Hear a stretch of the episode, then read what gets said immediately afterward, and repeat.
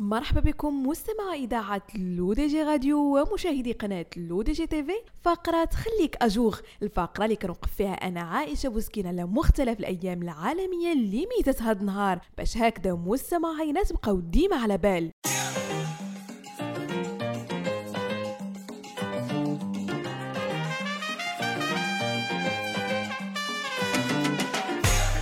يحتفل العالم اليوم 9 شتنبر من كل سنة باليوم العالمي لمنع الانتحار وهي فرصة للوقوف عند أبرز الأرقام والإحصائيات التي توثق حالات الانتحار على المستوى الوطني والدولي. عالميا يتوفى نحو 700 ألف شخص سنويا بسبب الانتحار وفي المقابل هناك 20 شخص يحاولون الانتحار مقابل شخص واحد أقدم بالفعل. على ذلك كما أن ملايين الأشخاص المقربين جدا من المنتحر المنتحرين يعانون من حالات حادة من الاكتئاب بسبب السلوك الانتحاري الذي يقدم عليه الآخرون. وحسب منظمة الصحة العالمية والرابطة الدولية لمنع الانتحار فإن رابع سبب لمعدلات الوفيات للأشخاص الذين تتراوح أعمارهم بين 15 عاما و20 عاما هو الانتحار. 80% منهم يتواجدون في الدول ذات الدخل المحدود والمتوسط.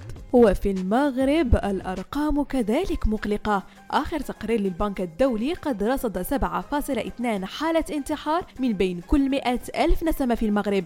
إقليم شاون يحتل المرتبة الأولى وطنيا بمعدل حالة انتحار في الأسبوع. لذلك أوصيكم مستمعين بالاهتمام بالصحة النفسية وعدم الاستسهال بالفترات الصعبة التي قد يمر منها الفرد لأن تتابع ذلك ممكن أن يكون سببا في الانتحار. بهذا مستمعينا كنكون وصلنا لنهاية فقرة خليك أجور ما تنساوش télécharger notre application l'OTG Mobile sur Android et iOS et de vous abonner à notre chaîne YouTube l'OTG TV si vous souhaitez être au courant des dernières actualités بودكاست اي ايميسيون تلفزيون نضرب لكم موعد لا سيمين بروشين هادشي كامل على اتي اذاعتكم لو دي جي راديو وكذلك على قناتكم لو دي جي تي في